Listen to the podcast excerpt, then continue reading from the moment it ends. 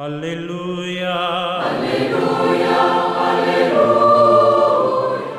Hola amigos, aquí estamos en esta reflexión del Evangelio en este domingo, el sexto del tiempo durante el año.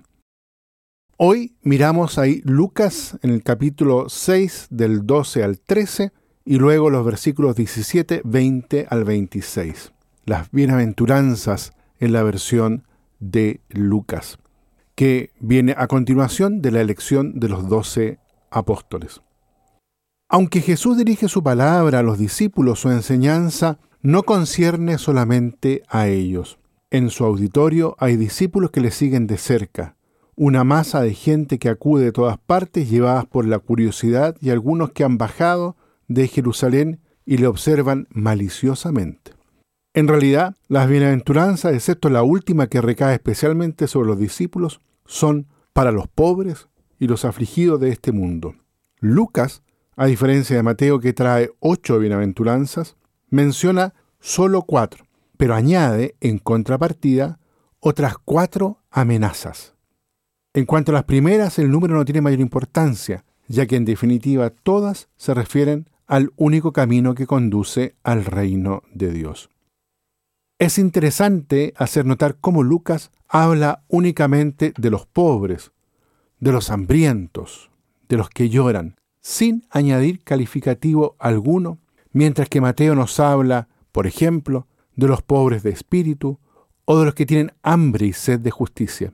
El texto de Mateo se refiere a los hombres que se tienen a sí mismos por pobres delante de Dios y lo esperan todo de Él, sin confiar en su propia autosuficiencia. Y aunque este significado puede salvaguardarse, también en el texto de Lucas, puesto que el reino de los cielos y no la riqueza es la esperanza y la dicha de los pobres, no cabe duda que subraya la pobreza como una situación objetiva, favorable y hasta necesaria, aunque no suficiente, para llegar al reino de Dios. En cambio, las riquezas son un verdadero obstáculo. Jesús dirige expresamente esta bienaventuranza a los que van a ser sus testigos, a los que van a ser perseguidos por causa del Hijo del Hombre.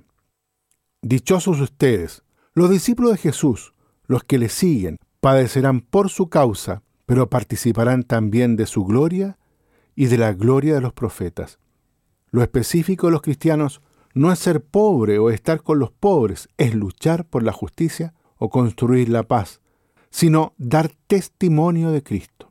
Para estos, además de las otras bienaventuranzas que comparten con los pobres, hay una bienaventuranza específica.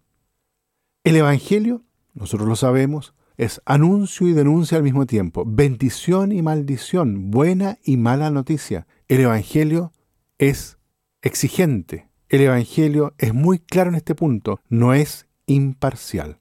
No lo puede ser en un mundo dividido por la injusticia. Por eso Jesús no bendice a unos sin maldecir a los otros. Pero la maldición o la amenaza que hace a los ricos y a los autosuficientes es, ante todo, una advertencia severa y una invitación para que se conviertan. Porque si siguen siendo ricos a pesar de la pobreza de los pobres y a costa de estos, su situación es injusta a todas luces y es desesperada en vista a lo que importa, es decir, al reino de Dios.